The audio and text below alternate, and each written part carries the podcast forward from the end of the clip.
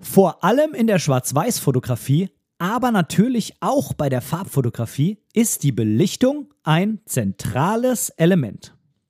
In dieser Folge spreche ich mit dir über ein geniales Tool, das dir bei der Entscheidung zwischen hell und dunkel sehr, sehr hilfreich sein kann. Und die beste Nachricht dabei, dieses Tool ist bereits in deiner Kamera und auch in deinem Bearbeitungsprogramm mit eingebaut.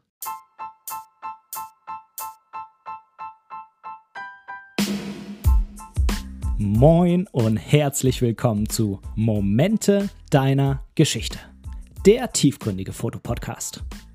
Mein Name ist Benedikt Brecht, ich bin professioneller Fotograf und möchte in diesem Podcast meine Gedanken rund um die Fotografie mit dir teilen. Viel Spaß beim Zuhören!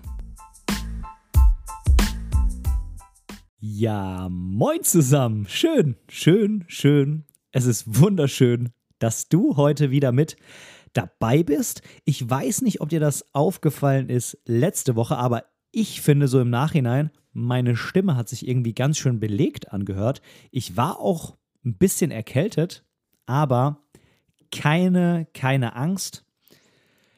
Es war tatsächlich eine ganz normale Erkältung. Ich teste mich auch sowieso mehrmals die Woche meiner Arbeit wegen und ich habe auch schon die erste Covid-Impfung, auch wenn es damals Astra war. Aber nun gut, sei es drum, ich vertraue dem Ganzen einfach mal. Von daher ist, äh, ja, auch wenn ich da irgendwie eine Erkältung habe, die Wahrscheinlichkeit immer relativ gering, dass es Covid ist, weil ich halt, wie gesagt, schon die erste Impfung habe und regelmäßig Tests mache, die auch alle negativ waren. Und ähm, ja, also von daher, es war eine ganz normale kleine Erkältung, eine kleine, ja, Sommeranfang-Erkältung, wobei draußen irgendwie alles andere als Sommer ist. Draußen hat es heute ehrlich gesagt ziemlich gestürmt. Für dich als Einordnung. Ähm, es ist der 4. Mai heute, wenn ich das aufnehme. Ich weiß, ich weiß, ich weiß, du wirst das dann zwei Wochen später hören. Aber darüber weißt du ja schon Bescheid, wenn du bei den letzten Folgen schon dabei warst. Wenn nicht, dann ja, erzähle ich es dir hiermit. Also ich nehme immer zwei Wochen vorher auf, ich nehme immer auf, dann äh, ist das quasi für in zwei Wochen, weil ich mir einfach so einen kleinen Puffer damit erarbeite. Aber das will ich jetzt an der Stelle gar nicht ausführen. Was ist das Thema heute? Heute geht es um, naja, irgendwie ein technisches Thema, aber es geht eigentlich um Software. Und es geht dabei um, naja, um die Anwendung der Software, um die, ja, Nützlichmachung dieser Software für einen selbst als Tool, um, ja, die eigene Fotografie zu verbessern. Es geht um das sogenannte Histogramm. Ich weiß nicht, ob du weißt, was das Histogramm ist, je nachdem, wo du gerade mit deinen Skills in der Fotografie stehst. Wenn du jetzt ja noch ziemlich am Anfang stehst, dann ist dir das Histogramm vielleicht schon mal über den Weg gelaufen, aber du wusstest nicht so genau, was du damit anfangen sollst. Wenn du schon ein bisschen weiter bist, weißt du vielleicht, was das Histogramm ist, hast es vielleicht auch schon benutzt, bewusst, aber weißt vielleicht nicht genau die Hintergründe. Und ich möchte in dieser Folge eben, ja, relativ tief in dieses Thema mit einsteigen. Äh, einmal mit der Herleitung, dann natürlich auch, wofür kann ich dieses Histogramm nutzen, was kann mir das helfen, was muss ich dabei beachten und ich gehe sogar noch einen Schritt weiter, ich gehe mit dir sogar verschiedene naja, wie soll ich das sagen, verschiedene Ausprägungen dieses Histogramms durch. Also wie könnte das Histogramm aussehen und was bedeutet das dann am Endeffekt äh, für dich und für das Bild, wenn du das eben übereinander legst. Das habe ich alles heute mit dir vor, also dranbleiben. Lohnt sich auf jeden Fall, egal welchen Stand du derzeit mit deiner Fotografie hast. Und jetzt gibt es den obligatorischen Teeschluck. Ich fühle mich schon schlecht. Aber ja, es ist wieder Tee. Das vielleicht direkt doch nochmal an der Stelle. Ich habe mich ja entschieden, abends nicht mehr so viel Kaffee zu trinken. Das hat sich tatsächlich als sehr vorteilhaft, äh, ja, als sehr vorteilhaft herausgestellt. Ich habe äh, letztens eine ganz, ganz tolle Podcast-Folge eines anderen Podcasts gehört. Das ist ein österreichischer Podcast mit dem Namen Besser Leben. Ich verlinke den hier unten. Die haben immer ähm, ganz viele spannende Themen, ja, wie man irgendwie so sein, sein Lifestyle, seine Lebensgewohnheiten verbessern kann oder ähm, ja, die erörtern bestimmte Themen so aus dem Leben und äh, gehen da eben auf so den Gesundheitsfaktor davon ein. Eben zum Beispiel hatten die letztens als Thema Kaffee, ähm, ob der schädlich ist, ob der nicht schädlich ist, ähm, wie viel man davon trinken sollte, ob der vielleicht sogar gesund ist, äh, wann man den trinken sollte, was das Koffein im Körper macht und so weiter und so fort. Ich fand das unheimlich spannend und ja, das habe ich so ein bisschen als Anlass genommen, zu versuchen, jetzt abends nach ich sag mal, nach 16, 17 Uhr keinen Kaffee mehr zu trinken. Das habe ich jetzt seit ein, zwei Wochen gemacht. Und ich muss sagen, irgendwie kann ich tatsächlich besser einschlafen. Ich weiß nicht, ob es jetzt daran liegt. Es ist wie so oft äh, irgendwie, ja, hat man mehrere Faktoren, die man auf einmal ändert. Äh, ich habe zum Beispiel auch wieder angefangen, äh, normale Bücher abends zu lesen. Zwar auf dem Kindle, aber eben keine, also nicht mehr so viel Videos schauen oder sowas, irgendwie abends im Bett noch. Und wenn man wieder mehrere Faktoren ändert, dann weiß man am Ende wieder nicht, woran es nun mal lag. Aber ich könnte mir vorstellen, dass das ja nicht mehr Kaffee trinken abends da auf jeden Fall auch äh, einen Einfluss darauf hat, dass ich irgendwie schneller einschlafe und besser einschlafen kann. So, das äh, jetzt vielleicht mal an der Stelle noch so off-topic. Und jetzt steigen wir ein in das tatsächliche Thema heute. In das Histogramm. Ja, also das Histogramm findest du prinzipiell auf deiner Kamera hinten auf dem Display oder je nachdem, ob du eine Spiegelreflexkamera oder eine spiegellose Kamera hast. Bei einer spiegellosen findest du es auch im elektronischen Sucher angezeigt. Bei einer Spiegelreflexkamera geht das logischerweise nicht. Und dieses Histogramm kann man mit irgendeiner Taste, das kommt darauf an, was für eine Kameramarke du hast, kann man das quasi zuschalten und abschalten. Also entweder wird es angezeigt oder wird es nicht angezeigt. Und das Histogramm ist ein Balkendiagramm. Also es ist nicht irgendwie eine Kurve mit Tausenden von Punkten da drin, sondern es sind verschiedene Balken, die aufgeführt werden, die quasi nebeneinander sind. Die Balken werden aber nicht angezeigt. Meistens ist das auf der Kamera dann einfach unter der Kurve, die sich dann sozusagen eben doch durch die höchsten Punkte der Balken ergeben eine große Fläche, die dann irgendwie ausschraffiert ist oder ausgemalt ist. Ja, und so ein Balkendiagramm, das kennst du bestimmt noch früher von der Schule, ist in so einem Achsenkreuz mit drin. Da hast du einmal so eine Y-Achse, das ist dann so ein Strich, der von oben nach unten geht, und eine X-Achse, die von links nach rechts geht. Und jeweils steht diese Achse für einen bestimmten Wert. Und in unserem Fall stehen die, man muss sich das folgendermaßen vorstellen, auf der X-Achse, also auf der Achse, die du von links nach rechts hast, sind insgesamt 256 Graustufen angegeben. Nämlich, und das ist jetzt wirklich das Wichtige, die einzelnen Stufen sind für dich gar nicht so wichtig. Du musst wissen, ganz links ist 0, ganz links ist schwarz. Und ganz rechts ist sozusagen dann der 255. Ja, die 255. Graustufe und damit weiß. Das heißt, dieses Histogramm gibt, gibt von links nach rechts quasi die Helligkeit an. Also wie hell ist ein Punkt auf deinem Bild. Und da sind sozusagen alle Punkte auf deinem Bild eingezeichnet. also alle Punkte deines Bildes sind da in diesem Achsenkreuz eingezeichnet. Also es wird ein Punkt sozusagen aus deinem Bild genommen, der wird geguckt, wie hell ist der und dann wird da ein Punkt gemacht an der Stelle so hell, wie eben diese Stelle durch die X-Achse definiert wird. Und wenn der nächste Punkt kommt, der genauso hell ist, dann wird der oben drüber gemacht. Die werden sozusagen alle aufsummiert und am Ende hast du für jede Helligkeitsstufe alle Punkte auf deinem Bild, die so hell sind, übereinander aufsortiert. Ja, und du kannst dir dann auch schon denken, was quasi die Achse, die nach oben geht, darstellt. Das ist nämlich die Häufigkeit. Und je häufiger diese Helligkeitsstufe auftaucht in deinem Bild, desto höher geht dann dieser Balken an der Stelle.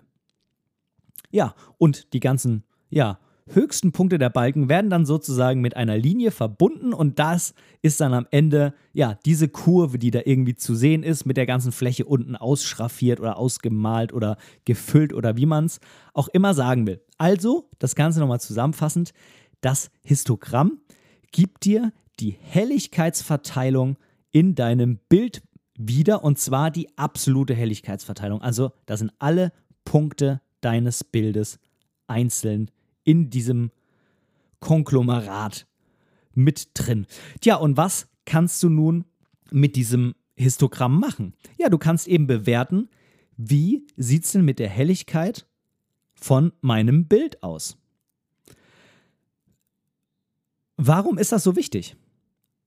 Du kannst ja jetzt sagen, na ja, okay, gut, bei der Spiegelreflex habe ich verstanden, äh, da gucke ich irgendwie durch einen Sucher, der ist immer, also da sehe ich ja quasi die Realität über einen Spiegel. Da kann ich natürlich nichts angezeigt bekommen. Das ist ganz klar. Da ist es immer so, wie es in echt ist, wenn ich da durchgucke.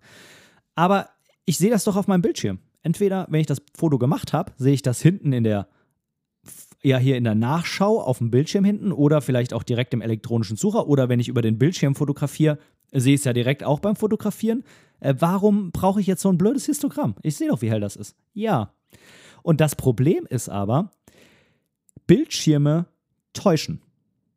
Du hast verschiedene Situationen mit Umgebungslicht, zum Beispiel Sonnenlicht, oder du bist irgendwo im Schatten, oder ja, Bildschirme von verschiedenen Geräten werden einfach anders angezeigt, unterschiedlich hell, auch wenn du die jetzt zum Beispiel beide auf ganz hell stellst, ist der eine vielleicht immer noch heller als der andere und so weiter und so fort. Und auch auf verschiedenen Bildschirmen, ja, werden auch die Farben anders dargestellt und das kann ich irgendwie auch verwirren, weil es Farben gibt, die irgendwie heller erscheinen als andere, obwohl sie es nicht sind und so weiter und so fort. Und was ist auch noch ein Punkt, der dich sehr, sehr verwirren kann. Du kennst das bestimmt von einer Kamera. Du hast da irgendwo so eine Null und dann geht das irgendwie bis minus 3 und bis plus 3 oder so.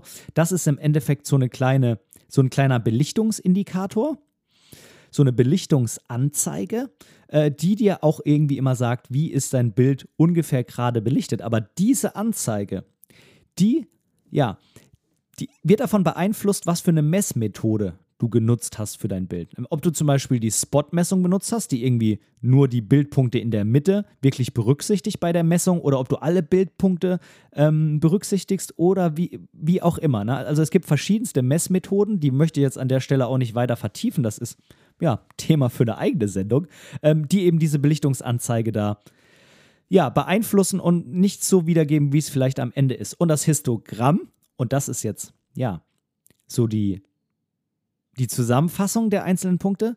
Das Histogramm hat den Vorteil, dass es eben durch nichts beeinflusst wird, außer durch die Helligkeit. Und das ist eben der ganz, ganz große Faktor, warum es aus meiner Sicht unbedingt sinnvoll ist, das Histogramm zu nutzen, wenn es um die Bewertung der Helligkeit auf deinem Foto geht. Ja, wie du das Histogramm eben da genau nutzen kannst, wie dir das dann denn helfen kann, wenn du die Helligkeit auf deinem Bild siehst, das erkläre ich dir später. Aber zunächst geht's rein in den Newsblog.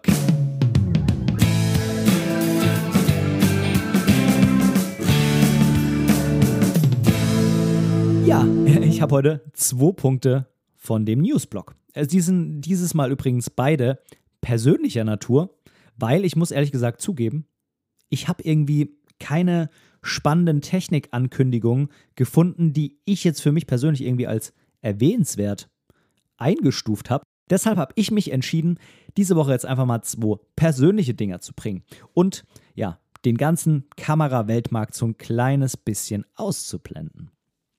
Also, Punkt Nummer eins. Ich hatte jetzt am Wochenende ein Shooting mit der lieben Anastasia. Anastasia selbst ist Fashion Stylist und modelt auch ganz gerne selbst ähm, mit ihren eigenen zusammengestellten Outfits dann. Ähm, ich verlinke dir Anastasia unten bei den Show Notes. Du kannst gerne mal bei ihr auf Instagram vorbeischauen. Sie hat einen sehr, sehr spannenden Kanal und ähm, ja, wir haben sehr viel Fotos in Bewegung gemacht. Das heißt, ich war sehr, sehr oft mit ja, Maschinengewehr Dauerfeuer quasi mit dem Zeigefinger auf dem Auslöser. Hatte am Ende dann zur Konsequenz, dass ich irgendwie nach drei Stunden Shooten mit 1200 Bildern rausgekommen bin. Also eigentlich hier schon so Hochzeitsniveau von der Anzahl her. Ähm, aber ja, wie gesagt, wir haben sehr, sehr viel in Bewegung gemacht und da ist man eben oft auf dem Auslöser, hat dann mal 10, 20 Bilder, von denen man dann eins irgendwie findet, dass es ja genau in der richtigen Situation passt. Man ist dann aber am Ende mit dem Durchgang vielleicht doch nicht zufrieden, macht dann einen zweiten Durchgang, da gefällt einem dann eins von den wieder nächsten 10 und dann hat man schon mal eins von 20. Und ob das dann am Ende bei den allerbesten dabei ist, ist auch nochmal die Frage. Aber nur damit du es so verstehst, ne, machst du zwei, dreimal diese Bewegung, hast jedes Mal 10, 20 Bilder und dann bist du schon irgendwo bei 30, 40, 50, 60 Bildern angekommen, obwohl dann vielleicht eins dabei ist. Das liegt einfach an diesem, ja, an dieser Reihenaufnahme und äh, nicht daran, dass wir jetzt irgendwie, keine Ahnung, 20 Stunden Fotos gemacht haben gemacht haben. Äh, ja, also das war der Punkt 1. Ich verlinke dir Anastasia unten mal, wie gesagt, in den Show Notes. Und die Fotos gibt es natürlich irgendwann demnächst bei mir dann auch wieder auf dem Instagram-Kanal. Ich weiß noch nicht genau wann. Ich bin jetzt gerade, wie gesagt, es ist der 4. Mai. Ich bin jetzt gerade mit der Reihe Rot-Grün in vollem Gange. Als nächstes ist dann äh, auf jeden Fall mal das ein oder andere Foto von Ole mit dabei, dem männlichen Model, von dem ich vor einer Woche Fotos gemacht habe. Nee, vor zwei Wochen war das schon oder vor eineinhalb. ähm, ist er jetzt erstmal dran auf meinem Kanal. Ich habe jetzt länger schon mal keine Menschen mehr bei mir gehabt, keine Porträts mehr. Äh, dann will ich nochmal irgendwas anderes bringen und dann ist auf jeden Fall Anastasia in der Reihe. Dann habe ich jetzt auch noch genug Zeit, um die Bilder in Ruhe auszusortieren und zu bearbeiten. So, kommen wir zum Punkt 2 des Newsblocks. Tja, vielleicht ist es dir schon aufgefallen, aber ich habe mich entschieden, sozusagen für die Interviews, die ich bei mir auf dem Kanal bringe, ja, auch sozusagen Namen einzuführen, ähnlich wie ich das auch bei den, bei den äh, Buchrezensionen oder Buchbesprechungen habe. Da heißt das ja bei mir Schmökerkiste. Und ich habe mich jetzt entschieden, die Reihe mit Interviews Plauderecke zu nennen. Irgendwie finde ich die zwei Namen lustig und cool. Irgendwie weiß auch gleich jeder, was gemeint ist. Und irgendwie hat man auch so ein bisschen so einen Seriencharakter da drin. Und genau deshalb wird jetzt die Schmökerkiste sozusagen noch unterstützt durch die Reihe Plauderecke. Meine Idee ist es aber trotzdem jetzt eben nicht jede zweite, dritte Folge einen Gast zu begrüßen, sondern weiterhin alle fünf, alle zehn Folgen da jemanden bei mir als Gast zu haben und ansonsten bleibt es, wie gesagt, erstmal bei den Solo-Folgen.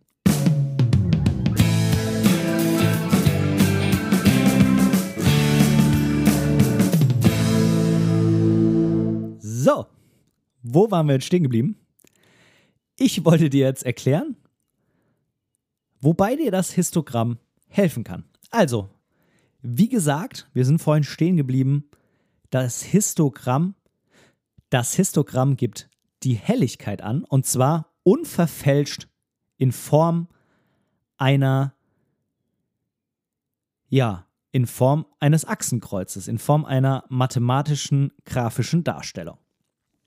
Ja, was kannst du denn jetzt damit ableiten? Wobei kann dir jetzt genau dieses Histogramm helfen? Ja, es kann dir eben helfen, und das ist so der Hauptgrund einfach, die Helligkeit bei deiner Aufnahme zu optimieren. Du kannst durch das Histogramm ablesen, wie genau dein Bild belichtet ist. Ist es unterbelichtet? Ist es überbelichtet? Sind irgendwelche, ja, Lichter schon ausgefressen, wie man das nennt, ne? Also sind die einfach gar nicht mehr erfasst, sind irgendwelche Tiefen abgesoffen, also sind die durch die Kamera gar nicht mehr erfasst, ne? Also das ist einfach dann alles schwarz, was quasi abgesoffen ist und alles weiß, was überbelichtet ist.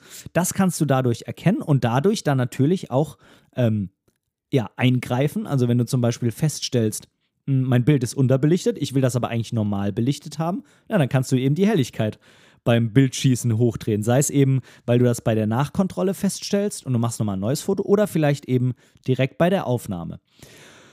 Ja, zum Zweiten kannst du durch das Histogramm, wenn du zum Beispiel siehst, du hast abgesoffene dunkle Stellen, also du hast dunkle Stellen, die einfach nicht mehr abgebildet werden. Du hast eine bestimmte Anzahl an Stellen, die einfach schwarz sind. Und gleichzeitig hast du aber auch bestimmte Stellen, die ausgebrannt sind, also komplett weiß sind. So. Wäre das nur bei einem der beiden so, also hättest du entweder nur die nicht erfassten Tiefen oder nur die nicht erfassten hellen Bereiche, dann könntest du durch deine Helligkeit noch korrigieren. Das hatten wir eben schon. Dann könntest du eben heller oder dunkler drehen. Tja, ist das aber auf beiden Seiten so, dann hast du prinzipiell erstmal ein Problem, weil äh, wenn du heller drehst, äh, sind noch mehr helle Stellen weg. Und wenn du dunkler drehst, sind noch mehr dunkle Stellen weg. Und äh, ja, was bedeutet das am Ende? Am Ende bedeutet das, du hast in dieser Szene einen höheren Dynamikumfang, als deine Kamera einfangen kann. Also da gibt es einfach einen größeren Unterschied zwischen dunkel und hell, als dein Sensor einfangen kann. Ja, daraus kannst du verschiedene Dinge ableiten, beziehungsweise für dich verschiedene Schlüsse ziehen. Das kann sein, dass du sagst, ich brauche eine Kamera, die einen höheren Dynamikumfang hat. Zum Beispiel, du steigst dann von APS-C zu Vollformat um oder von einer älteren Kamera auf eine neue.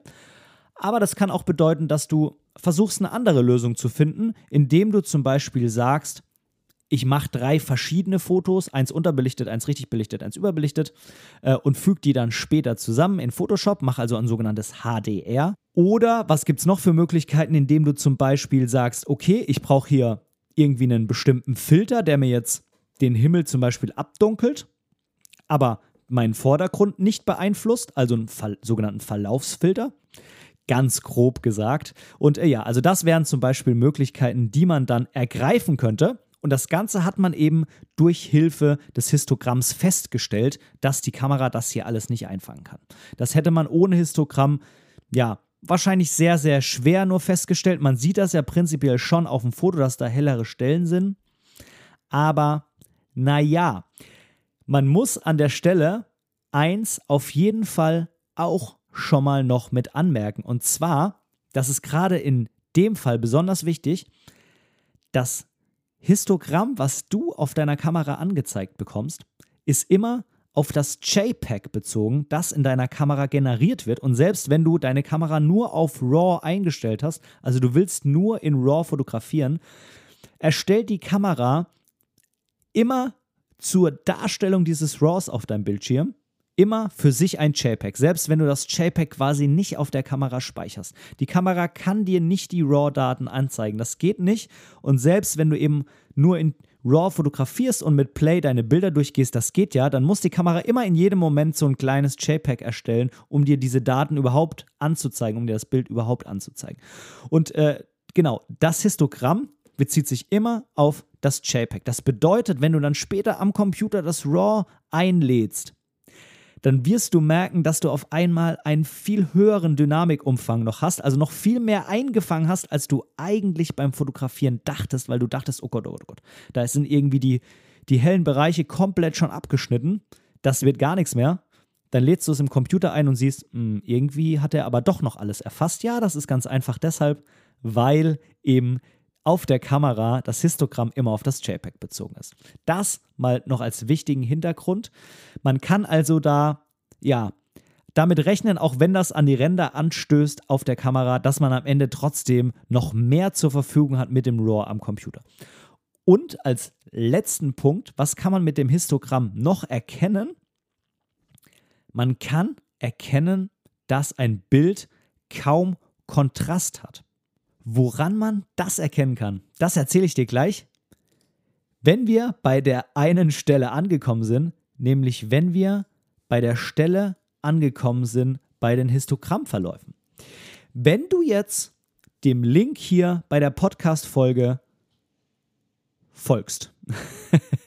das klingt extrem kacke. Also wenn du auf den, also wenn du auf den Link für das Bonusmaterial hier klickst, landest du ja auf meiner Website im Blog bei dieser Folge hier, bei der Folge 27 schon, meine Güte. Also bei der Folge 27. Und da habe ich als Bonusmaterial für dich zur Verfügung gestellt, ja, verschiedene Histogrammverläufe, wie ein Histogramm aussehen kann. Jetzt muss ich dazu sagen, ich habe das selber gezeichnet. Ich bin ein absolut miserabler Maler und Zeichner, deshalb bin ich vermutlich auch, also das ist mit Sicherheit einer der Gründe, warum ich Fotograf bin, weil ich eben nicht malen und zeichnen kann. Und beim Fotografieren, ja, muss ich ja nur das aufnehmen, was in echt quasi schon da ist. Also die Darstellung der Histogrammverläufe hier ist als sehr rudimentär zu betrachten. Ich habe das, wie gesagt, äh, mit so einem Eingabestift auf meinem Tablet mal so irgendwie gemacht, sodass man das erkennen kann. Wenn du sagst, ähm, ich kann das jetzt irgendwie gar nicht erkennen, dann schnapp dir am besten irgendein Lehrbuch oder schaust im Internet nach. Da gibt es mit Sicherheit noch viel, viel schönere, bessere Darstellungen. Aber ich bin mir sicher, für den Moment hier reicht das auf jeden Fall. Und wenn du jetzt kurz auf Pause drückst und dir jetzt das Ganze runterlädst, vorausgesetzt, du fährst jetzt kein Auto oder so. Achso, du hast ja auf Pause gedrückt, da muss ich ja gar nicht weiterreden. So, also du hast es dir jetzt runtergeladen und bist jetzt auch wieder auf Play gegangen. Sehr gute Leistung. Ähm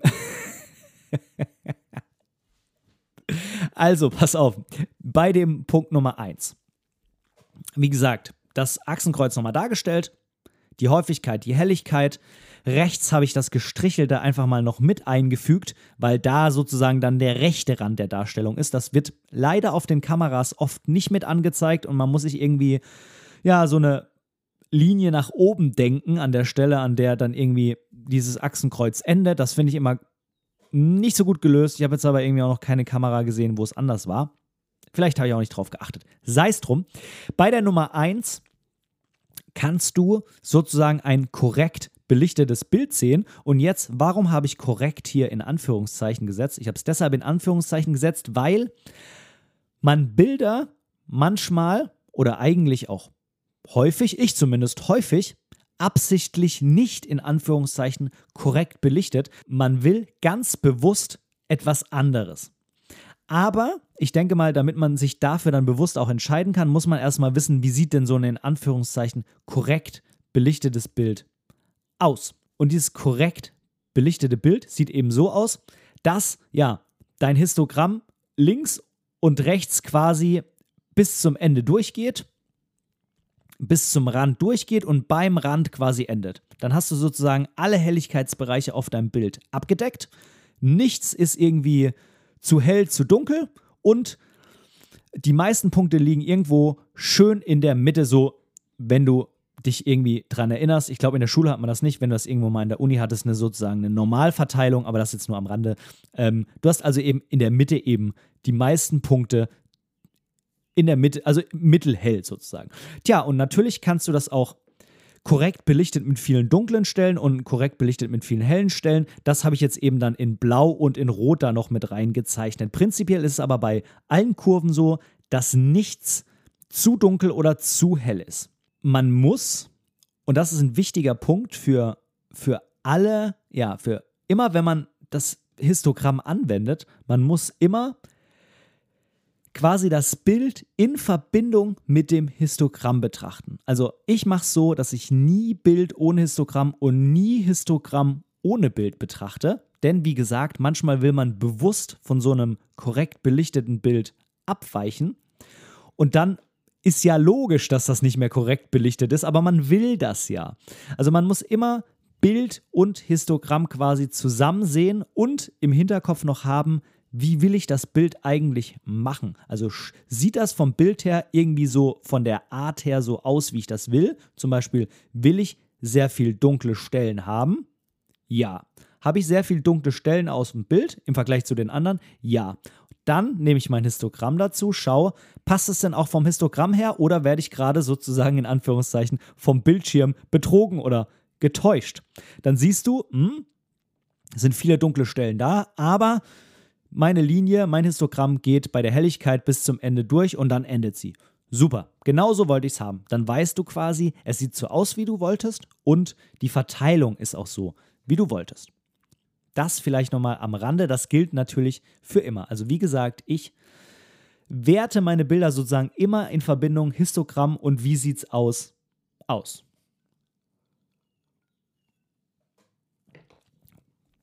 So, kommen wir mal zum Punkt 2 oder zur, zum Verlauf Nummer 2. Hier ist es eben so, dass ich relativ viele dunkle Stellen habe. Das ist wie bei der Nummer 1 auch. Aber wenn man sich das jetzt mal anschaut, die Kurve geht eben nicht bis ganz rechts an den Rand. Das bedeutet im Endeffekt, ich habe ab da, wo die Kurve quasi aufhört, ne, also das ist ungefähr so bei zwei Drittel der unteren Achse, ab da nach rechts gesehen kommen keine Punkte mehr. Das heißt, das ist der hellste Punkt in meinem Bild. Und das ist, ja, eigentlich unnötig, vor allem wenn man die Bilder später noch bearbeitet, denn man kann später das Bild, man könnte das Bild hier heller aufnehmen, denn wenn man jetzt auf heller dreht, ist ja noch nichts quasi verloren, keine Informationen sind verloren. Und man kann das dann später am Computer, wie man das beliebt, kann man das eben nochmal abdunkeln. Von daher empfehle ich in dem Fall auf jeden Fall heller zu belichten, außer, das ist jetzt zum Beispiel auch einer der Punkte, manchmal ist es so, dass lange Zeit nichts mehr kommt und dann gibt es doch nochmal einen Peak. Und der ist hier vielleicht schon gar nicht mehr zu sehen, weil der schon rechts ausgebrannt ist. Was ausgebrannt ist, erzähle ich dir später. Also, wenn das so aussieht wie hier, bevor du noch weiter dann nach rechts drehst, dreh nochmal ganz nach links und guck, ob da dann sich nochmal was ins Bild reinschiebt, was jetzt gerade abgeschnitten ist und du das deshalb nicht siehst äh, oder nicht. Und wenn es nicht so ist, würde ich hier auf jeden Fall empfehlen, heller zu belichten und das Ganze dann später im Post-Processing, wie man so schön sagt, abzudunkeln, dass es so ist, wie du willst. Aber du hast dann zumindest das ganze Licht eingesammelt, weil wenn du dich jetzt hier später entscheidest, du willst es doch heller, irgendwie hat dich dein Bildschirm getäuscht, du willst es doch prinzipiell heller haben, ja, da musst du hier am Computer die Helligkeit höher drehen und das sorgt irgendwie immer dafür, dass es irgendwann anfängt zu rauschen und nicht mehr so schön aussieht. Das ist einfach so. Außer, jetzt kommt schon auch schon wieder so eine Ausnahme, du bist jetzt irgendwie schon mit allem hier am Anschlag in deiner Kamera. Also du hast vielleicht schon ISO 6400 und weißt, mit deiner Kamera solltest du nicht höher gehen. Du kannst keine längere Verschlusszeit mehr nehmen, weil dann alles verwackelt ist oder ähm, die Objekte, die du fotografierst, sich bewegen.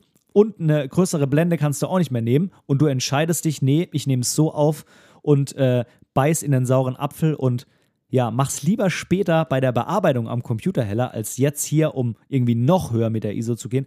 Dann ist es so natürlich auch in Ordnung. Also du siehst, es gibt immer Ausnahmen. Es gibt da eigentlich gar keine generellen Regeln, sondern das hier ist einfach immer je nach Situation auch einfach anders zu bewerten und anders zu sehen. Tja, beim Punkt 3, da brauche ich jetzt eigentlich gar nicht mehr so viel dazu sagen. Das ist genau das gleiche wie unterbelichtet, nur eben überbelichtet, also einmal rumgedreht. Also du hast quasi noch alle Punkte irgendwie in deinem Achsenkreuz drin. Es ist nichts ausgebrannt, es ist nichts verloren prinzipiell, aber es ist doch sehr, sehr hell.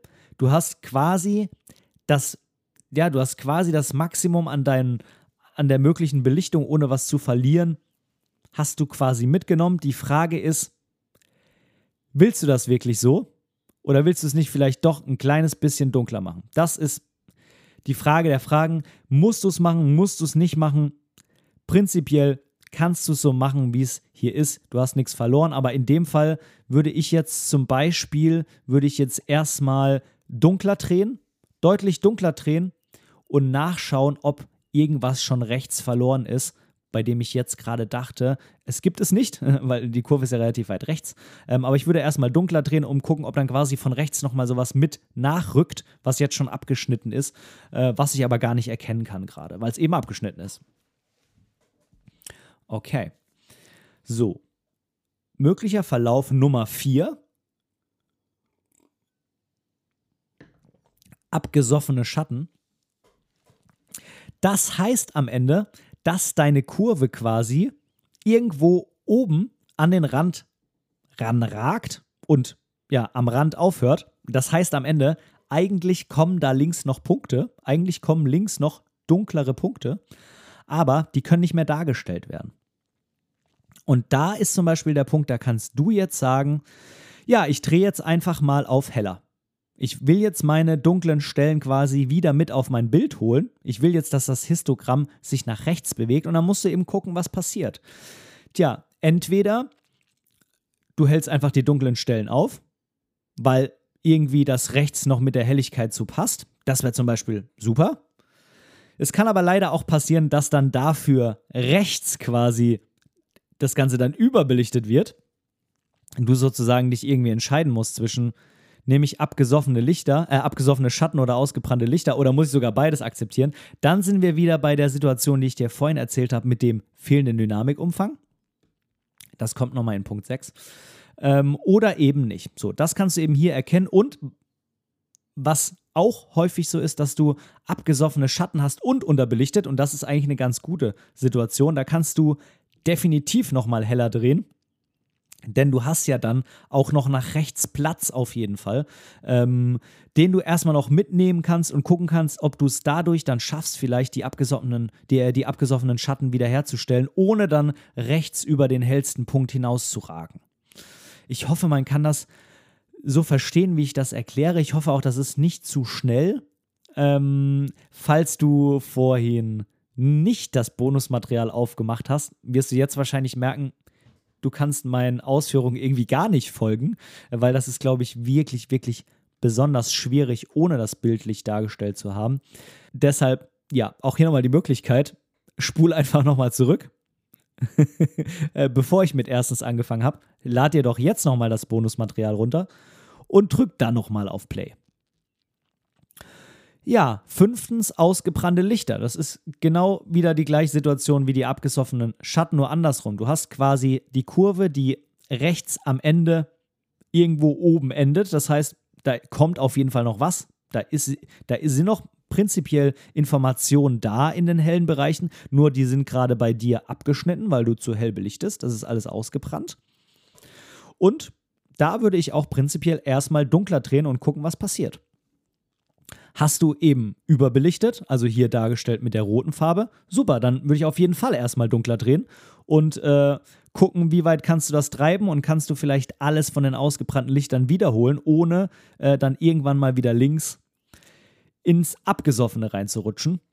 Ähm, genau, und äh, ja, sind es eben nur in Anführungszeichen ausgebrannte Lichter, ohne dass es überbelichtet ist, also die schwarze Kurve. Da musst du gucken, was passiert, äh, wenn du das ganze Bild dunkler drehst und musst dich gegebenenfalls entscheiden. Punkt Nummer 6, das habe ich jetzt das ein oder andere Mal schon angesprochen. Wenn du ja zu viel Dynamikumfang in der Szene hast, dann wird die Kurve irgendwie, ich sage bewusst irgendwie, äh, du erinnerst dich dran, äh, ich bin miserabler Zeichner, äh, irgendwie so aussehen. Irgendwie. Auf jeden Fall wird rechts und links dann was abgeschnitten sein. Tja, da gibt es mehrere Möglichkeiten, die, die ich vorhin erwähnt habe. Es kann auch sein, dass du dich entscheidest, naja, so ist okay. Ich nehme in Kauf, dass irgendwie manche Schatten weg sind und manche Lichter weg sind. Okay. Oder du sagst, nee, die Lichter sind mir wichtiger. Dann drehst du dunkler. Oder du sagst, ich will unbedingt die Schatten heller haben. Sollen halt noch ein paar mehr Lichter ausgebrannt sein, weil das sind die vom Himmel und da ist eh keine Zeichnung drin. Also ist mir egal, da kann irgendwie ja, noch mehr komplett ausgebrannt sein, na dann drehst du halt noch ein bisschen höher.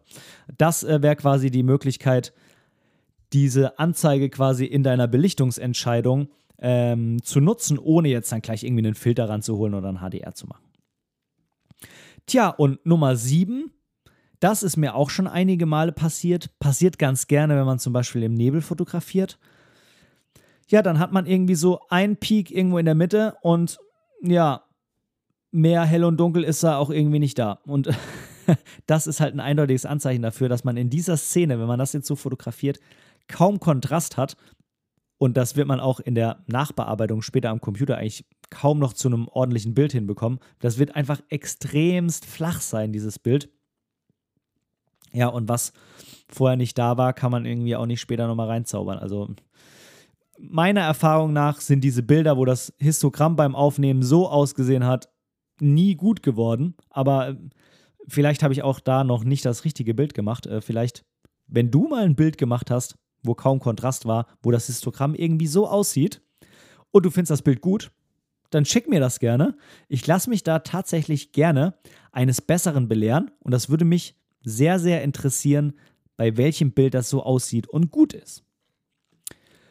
Ja, das mal als kleine Übersicht zu möglichen Histogrammverläufen. Das ist mit Sicherheit jetzt keine allumfassende Darstellung von mir gewesen, war auch ziemlich schnell. Man muss sich da vielleicht auch einfach noch mal ein bisschen tiefer mit der ganzen Materie beschäftigen.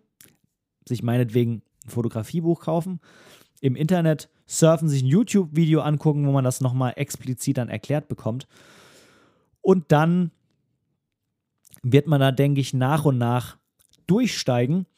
Ich persönlich kann auf jeden Fall nur sagen, ich finde es ein sehr, sehr tolles Tool.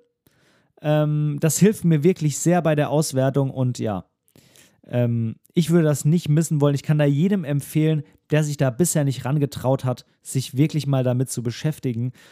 Das hilft einem wirklich sehr, sehr auch einfach nicht nur bei der Optimierung der Belichtung, sondern um Fotografie wirklich zu verstehen. Und damit meine ich jetzt nicht irgendwie den Bildausschnitt oder so, sondern wie so ein Bild sich zusammensetzt, was die Helligkeit angeht. Da gibt es noch ganz, ganz viele andere Punkte, aber was die Helligkeit angeht, finde ich das Histogramm ein Tool, was einem wirklich hilft, um zu verstehen, wie ein Bild funktioniert und warum es so aussieht, wie es aussieht, was die Helligkeit angeht.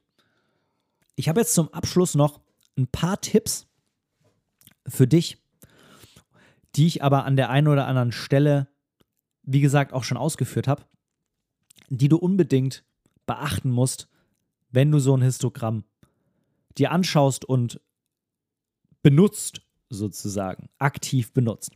Also, dieses Histogramm sollte, wie ich schon mehrfach gesagt habe, und das ist eigentlich auch wirklich, wirklich wichtig, immer in Verbindung mit dem Bild und in Verbindung mit der gewollten Bildwirkung zusammen interpretiert werden.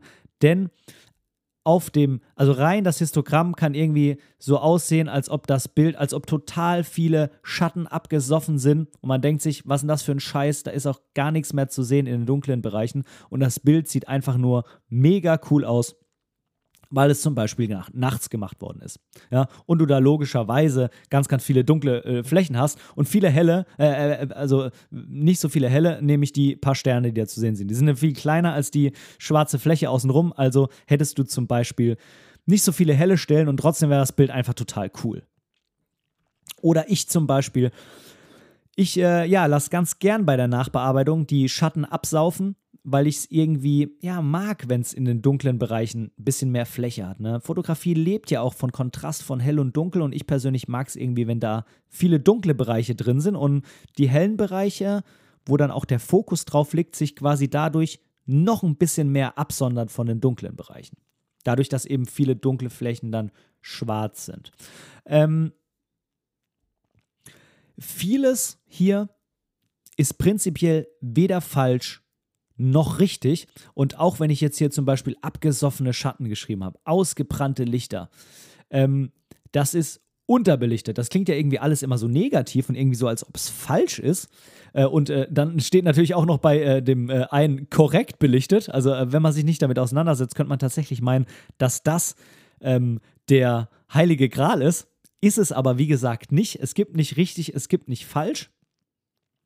Es gibt Dinge, die bei bestimmten Dingen passen, bei bestimmten Situationen, und es gibt eben Dinge, die bei bestimmten Situationen nicht passen und man kann mit bestimmten Belichtungsarten und den daraus resultierenden Histogrammverläufen bestimmte Bildwirkungen erzeugen und eben umgekehrt. Von daher, es kommt immer drauf an.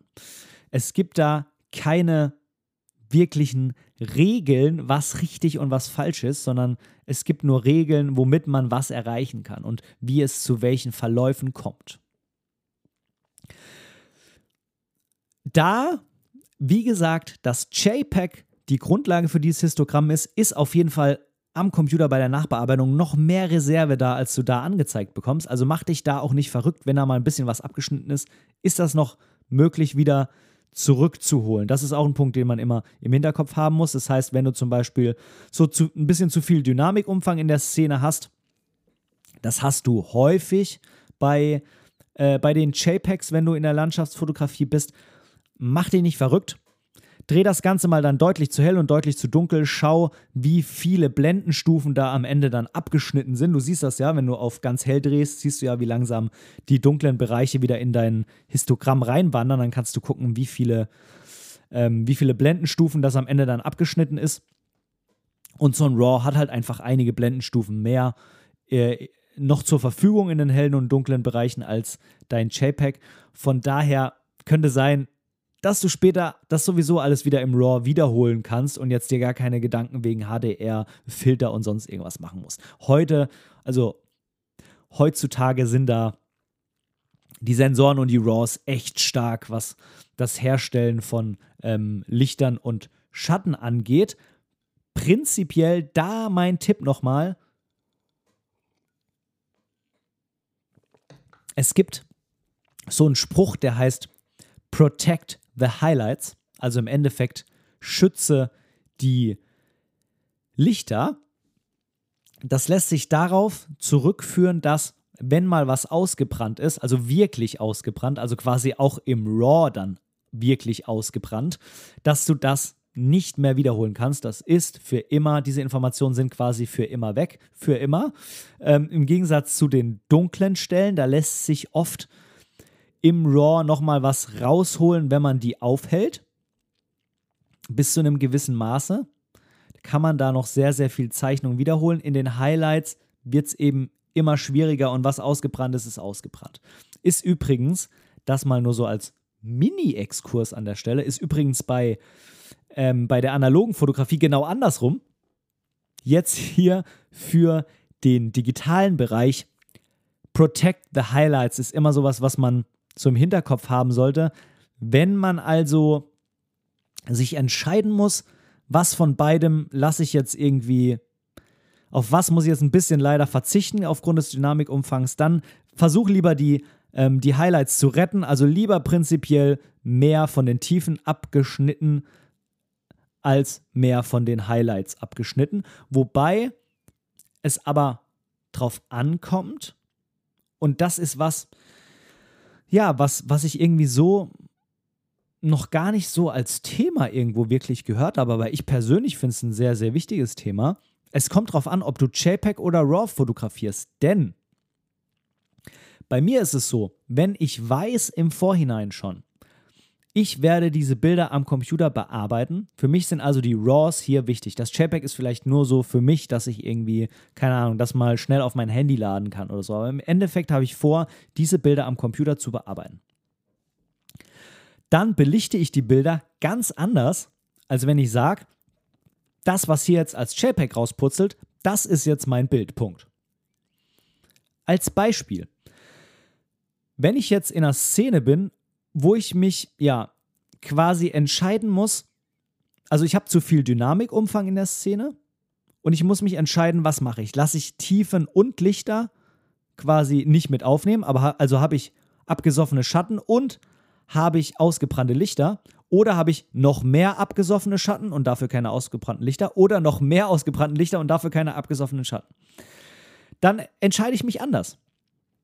Wenn ich später das noch als RAW mache, dann versuche ich die Regel Protect the Highlights umzusetzen und versuche, ja, dann lieber die äh, abgesoffenen Schatten in Kauf zu nehmen, aber bei den Lichtern nicht viel abschneiden zu lassen. Denn ich kann ja später dann die abgesoffenen Schatten nochmal ordentlich aufhellen in meinem Bearbeitungsprogramm. Wenn ich jetzt aber das JPEG aus der Kamera raushaben will, da nichts mehr bearbeiten großartig, maximal vielleicht noch ein Filter oder sowas, aber gut, wenn das Fuji JPEGs sind, du weißt vielleicht, ich liebe Fuji JPEGs, dann muss ich da gar nichts mehr machen, also nichts, außer maximal zuschneiden. Ähm, dann belichte ich das vielleicht so, dass ich sowohl ausgebrannte Lichter als auch abgesoffene Schatten habe, aber ja, so kompromissmäßig mit der Belichtung dann irgendwie so zufrieden bin, so wie ich es dann im Sucher oder auf dem Bildschirm sehe, weil ich eben das gar nicht mehr bearbeite. Also ich kann dann keine Schatten mehr aufhellen, äh, weil ich das Bild eben nicht mehr bearbeite. Äh, von daher, für mich kommt es immer darauf an, ob ich JPEG oder ob ich RAW primär schieße. Das überlege ich mir immer vor dem Belichten und vor dem Abdrücken. Tja, zusammenfassend kann man diesen letzten Punkt als Expose to the right versus Expose as you like. Das, also Expose to the right, das gibt schon, aber Expose as you like, das äh, habe ich jetzt äh, irgendwie vorhin mal so für mich erfunden, weil ist irgendwie ein cooler Reim, oder? Naja. Okay, ich glaube, das reicht für heute. ähm, ich danke dir fürs Zuhören. Ich hoffe, ich habe dich nicht erschlagen mit Informationen. Mega cool finde ich es natürlich, wenn du sagst, du hast mich erschlagen mit. Nee, das ist jetzt blöd. Ähm, also, ich muss andersrum aufbauen, dass es nicht mega scheiße klingt. Ähm, wenn du jetzt sagst, ich höre mir die Folge nochmal von vorne an, ich fand sie cool, ich wurde zwar erschlagen von den Informationen, aber ich weiß, wenn ich sie mir nochmal anhöre, dann verstehe ich's, dann finde ich es cool. So, ich glaube, so rum kann ich sagen, so rum klingt es irgendwie weniger komisch, als wenn ich gleich. Naja, okay. Also, vielen Dank fürs Zuhören. Ich wünsche dir noch einen wunderschönen Tag. Viel Spaß beim Fotografieren. Viel Spaß beim Anwenden meiner Tipps auf dein Histogramm. Und bis zum nächsten Mal. Dein Ben. Tschüss.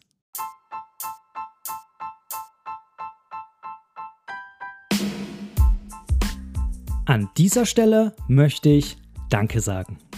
Danke, dass du mir für diese Episode dein Ohr geliehen hast. Denn als Hörer bist du der wichtigste Teil meines Podcasts. Hast du Themenwünsche oder Verbesserungsvorschläge? Oder möchtest du in einer Episode sogar Teil dieses Podcasts werden? Dann kontaktiere mich doch gerne über meine Website www.benediktbrecht.de. Dort findest du auch die Links zu all meinen Social-Media-Kanälen. Oder du schreibst mir einfach direkt eine E-Mail an kontakt@benediktbrecht.de. Ich freue mich auf dich.